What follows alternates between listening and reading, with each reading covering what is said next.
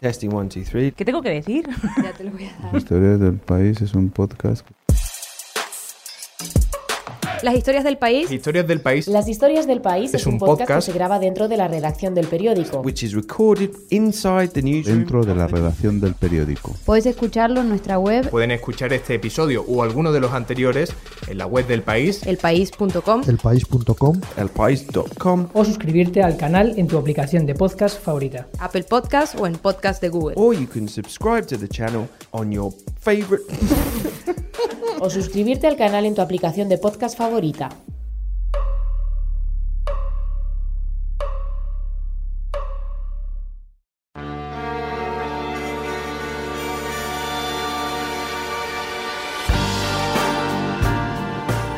Esta semana la Feria de Arte Contemporáneo Arco vuelve a Madrid. 203 galerías procedentes de 31 países que exponen pintura, escultura, instalaciones, fotografía, vídeos, nuevos medios, dibujo y grabado. Quizá demasiado para quienes no pasen sus días en los museos, pero eso no significa que no deban visitarla. O eso dicen los conocedores de arte del país, ¿verdad, Verónica? Pues sí, poniéndome en la piel de alguien que no sabe nada de arte, algo que tampoco me cuesta demasiado, llevé los micrófonos de las historias hasta el IFEMA y allá me dejé guiar por varios críticos del periódico. Vale, entonces vamos a hacer una composición del lugar. Tú llegas al IFEMA y ¿por dónde empiezas? Buena pregunta. A ver, para quienes nunca han estado allí, Arco es básicamente un pabellón dividido al estilo de cubículos, como los de cualquier empresa, pero en cada cuadrado lo que hay son miles de euros en obras de arte. Yo llegué y lo primero que hice fue buscar a Pello Riaño, que es historiador de arte y periodista del periódico. Pues mira, hay que venir a Arco porque siempre hay que ir a los lugares a los que no estás acostumbrado a ir.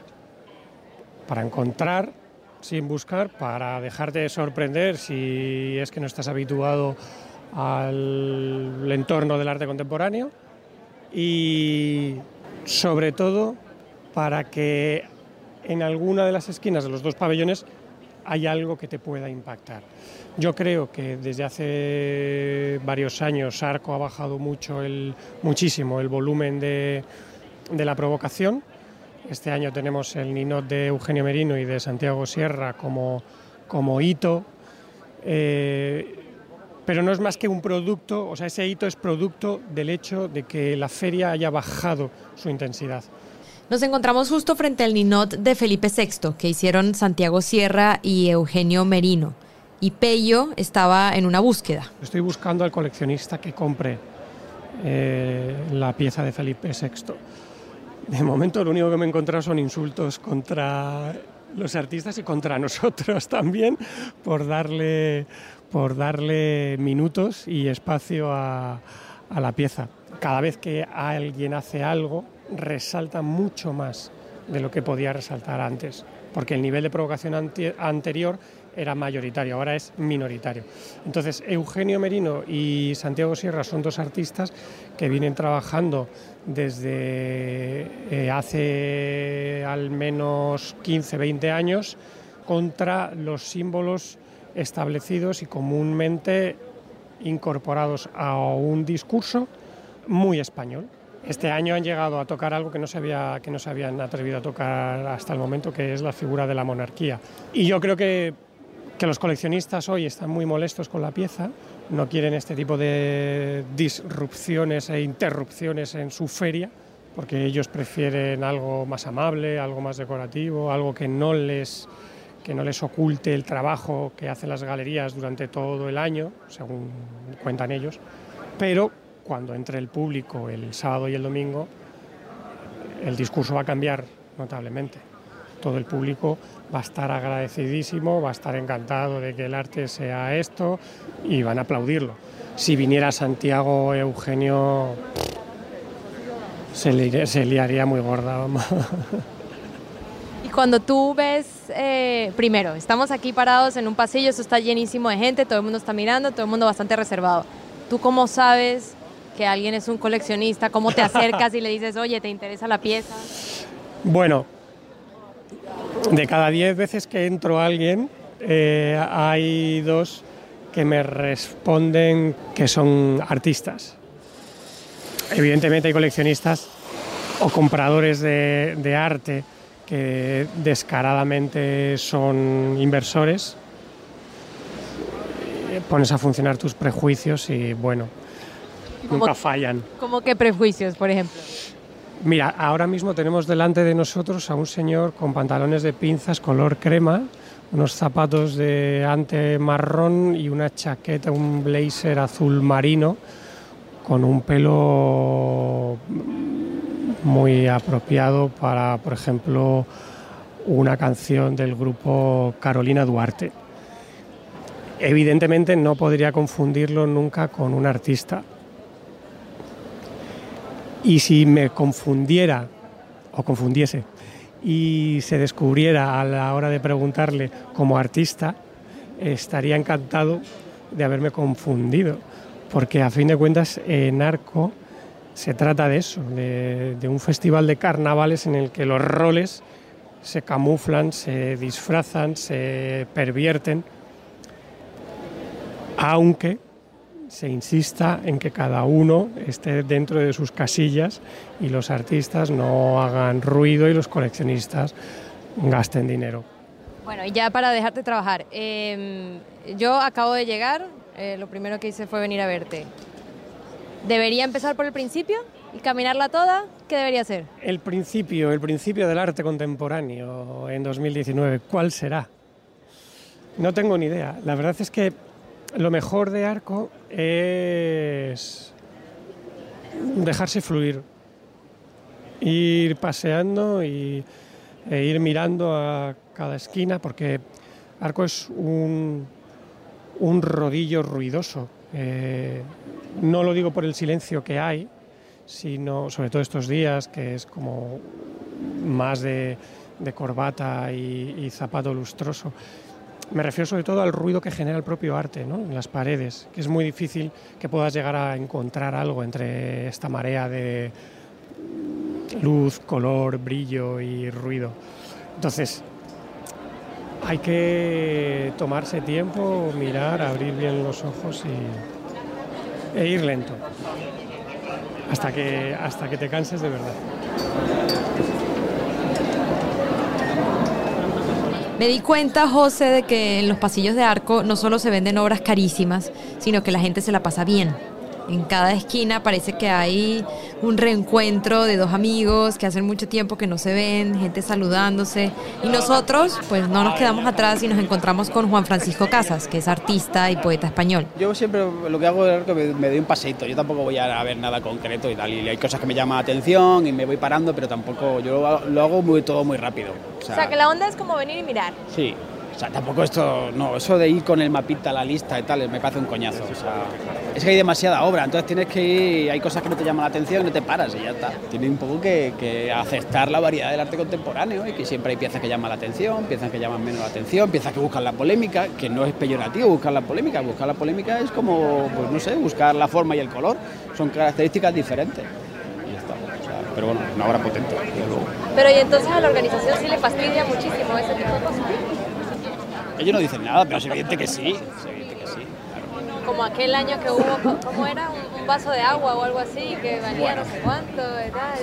Eso. Ese es el problema. medio lleno de agua. El problema del arte contemporáneo es que hay cosas que son más complicadas de entender que otras y hay que también informarse. él, Es, es un- es el, el Vaso, por ejemplo, es un artista bastante conocido, pero bueno. eh, destacar de la feria el Vaso me parece que es buscar un poco tres pies al gato. O sea, esa feria había cosas mejores que el Vaso, más interesantes y no buscan la anécdota porque sí. De, eso, el- el- de hecho, el, el vaso, que me lo encontré yo, eh, lo encontré al tercer día. Sí, pero es que O yo sea, ni lo había- vi. habían pasado, Sí, no se podía vi. ver, no se podía ver porque era una repisa y había un vaso apoyado sin más. Por eso te digo que dentro de todo ese ruido de repente, es muy difícil verlo. Pello y Juan Francisco me invitaban a la aventura de darme un paseo sola, pero como yo no quería perderme en ese laberinto, busqué a Yanko López, que también estudió Historia del Arte y es colaborador de Icon.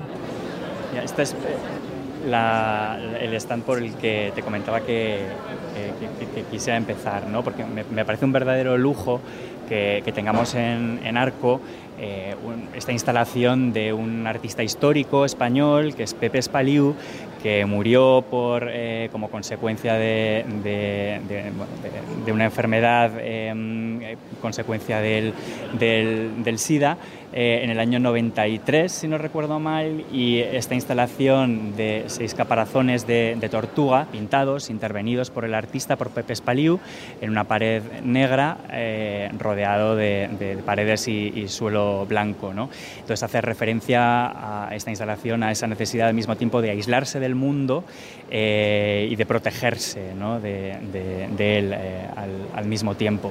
Eh, se realizó en un momento en el que yo creo que Spaliu sabía que estaba gravemente enfermo, entonces yo creo que toda la fuerza de, ese deseo de, de, vivir, pero al mismo tiempo la conciencia de que muy probablemente iba a morir en un corto plazo, yo creo que está presente en la obra de alguna manera. ¿no? Bueno, yo, José, tengo que confesar que comprobé que tengo mal ojo para esto del arte, porque no hubiese reparado en casi ninguna de las obras que Yanko destacó. A mí, pues me interesaban otras cosas. Entonces decidí llevarlo a uno de los stands que resaltaba a mis ojos.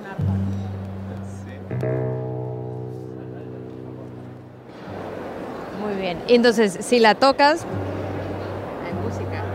Es así, sí. Entonces, esto sería lo que a mí más me gusta de toda la exposición. Muy bien. Pero porque hay una acción y una reacción. Ese es el arte que a mí me gusta, tocarlo y que se mueva, que cambie de color. Tú que eres el experto, el crítico, ¿esto tiene algún valor? Claro. Eh, mira, el arte pueden ser muchas cosas eh, y hay arte para ser intervenido eh, por el público y hay arte para ser mirado y hay arte para ser tocado y otro pues que, que, que no llama tanto a eso. Pero es verdad, eh, hay arte que, tiene un elemento performativo, que tiene sentido cuando interactuamos con él, cuando viene el artista, cuando viene el propio espectador interactúa con él, como es en este caso, eh, bueno, pues que vemos que pues, al tocarlo, eh, la, pieza, al tocar la pieza, emite sonido, entonces es al mismo tiempo pues, una especie de performance que el, el, el espectador, quien interactúa, realiza con, con la obra y que pues, cobra una nueva dimensión al hacer esto, ¿no? Y si nosotros no conocemos el artista, no conocemos eh, la galería, podemos eh, mirar esto y sacar alguna conclusión, o sea, porque si, si, lo describimos, pues son como unos pedazos de tela, unos hilos, eh, te invitan a que los toques, eh, podemos imaginarnos de qué va. Ya, quizá la pregunta sería si realmente tenemos que imaginarnos de, de qué va. ¿no? El arte yo creo que está ahí para, para ser experimentado. ¿no? Eh, y, eso que experimentamos con el arte puede ser eh, pues el placer que nos produce, también el horror, también una sensación que a veces no podemos describir y en este caso pues eh, esa experiencia pasa por, bueno, pues, pues por, por la interacción que, te, interacción que, que tenemos con, con, la pieza, ¿no?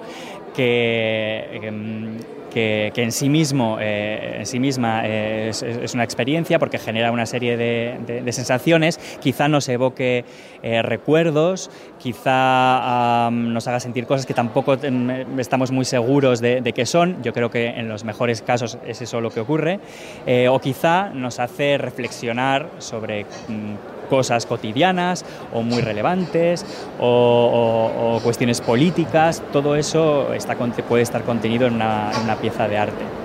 Muchos de los artistas que presentaban las galerías son de Perú este año, porque es el país invitado, pero ellos también tienen su propio pabellón, curado por Sharon Lerner. Y además es interesante ver en esta propuesta de, de Sharon esta es Elena Damiani, una de esas artistas peruanas que, aunque ya había expuesto en Arco, nunca había venido en persona hasta Madrid. ¿Qué tanto nexo hay entre la, eh, la práctica de un artista con otro que posiblemente no habíamos hecho estas conexiones antes, pero la manera, yo pienso que muy inteligente del, del, discurso de Sharon ha armado una propuesta en donde todo hace sentido, ¿no? Tiene que ver con lo geológico, con lo arqueológico, con esta cosa de, de, de tejido e historia. Entonces ha creado un recorrido que, que, que, que sí, eh, de manera natural, eh, tiene un discurso muy elocuente. Sus obras son las favoritas de José Vera Matos, que hace cuadros con formas geométricas que se van formando a partir de textos que él mismo transcribe. Lo que he hecho con eh, las piezas que estoy presentando aquí es trabajar con la revista Mauta, que era la revista que editaba José Carlos Mariátegui en los años 30. Entonces están todos los artículos de la revista íntegramente transcritos a manos en, sobre papel, ¿no? Entonces las formas que utilizo de alguna manera hacen referencia a la iconografía precolombina, son como pequeños guiños, pero también al texto eh, como se presenta normalmente en una diagramación clásica, digamos. ¿no? Y esta que es tu quinta vez en Arco, ¿qué tan diferente ha sido para ti que el país invitado sea Perú? Ah, bueno, eh, en este caso te- he tenido la libertad de producir una pieza de gran escala porque tengo una pared este, básicamente sola para presentar esa obra, ¿no? Entonces, digamos que durante seis meses me he dedicado a producir esta pieza. Perdóname, quería quitarte dos minutos. Mi nombre es Verónica, soy del periódico El País. Hola, ¿qué tal? Esta es tu obra, ¿no? Tú eres Claudia. Sí. Me interesa bastante la relación entre arte y política y cómo el arte es usado con fines políticos y cómo la política o las ideologías son expresadas a través de- del arte, en este caso de imágenes de propaganda. Esta es Claudia Martínez Garay, también peruana, y no es una veterana, sino que por primera vez muestra su arte en España. La mayoría de imágenes son pósters eh, de propaganda que eh, hago la investigación en el Instituto Internacional de Historia Social en Ámsterdam y lo que me interesaba mostrar es cómo hay un montón de hechos, cosas que han pasado que son compartidas, ¿no? que han pasado en, en Argentina, que ha pasado en Perú, que tiene que ver con dictaduras, el trabajo y la labor campesina y la educación, a partir del proceso de colonización, cristianismo. Entonces me interesaba todo eso de ir relacionarlo un poquito también con el racismo, como toda un- la sensación de un tiempo compartido en un espacio compartido. ¿Ya te diste una vuelta por el resto de la, de la exposición o todavía no?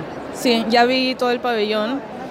Me parece que ha quedado súper bonito y creo que sí es una muestra de, todas las cosas que están pasando ahorita, que son temas muy diferentes, todos los artistas son muy diferentes, pero son muy valiosos, yo creo. Y lo único que necesitan es tener un poco más de visibilidad.